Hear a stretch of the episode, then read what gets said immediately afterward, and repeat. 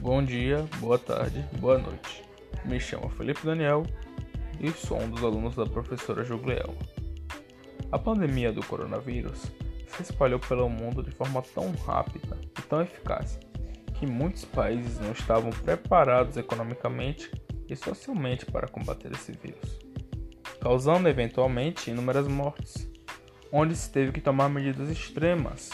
que temos como maior exemplo o distanciamento social, que é o principal meio de combate ao vírus.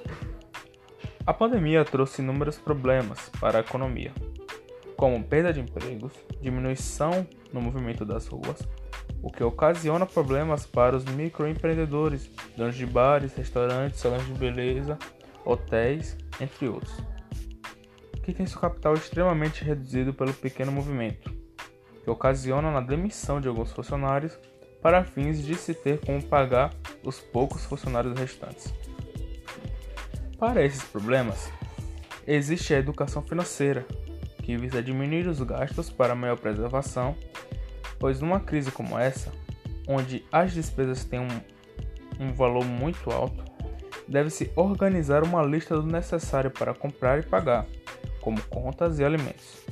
Isso vai dar uma noção de quanto dinheiro será gasto e sobrará ao final do mês, para ser guardado para uma ocasião de emergência, como a saúde, pois devemos estar cuidando sempre dela em primeiro lugar.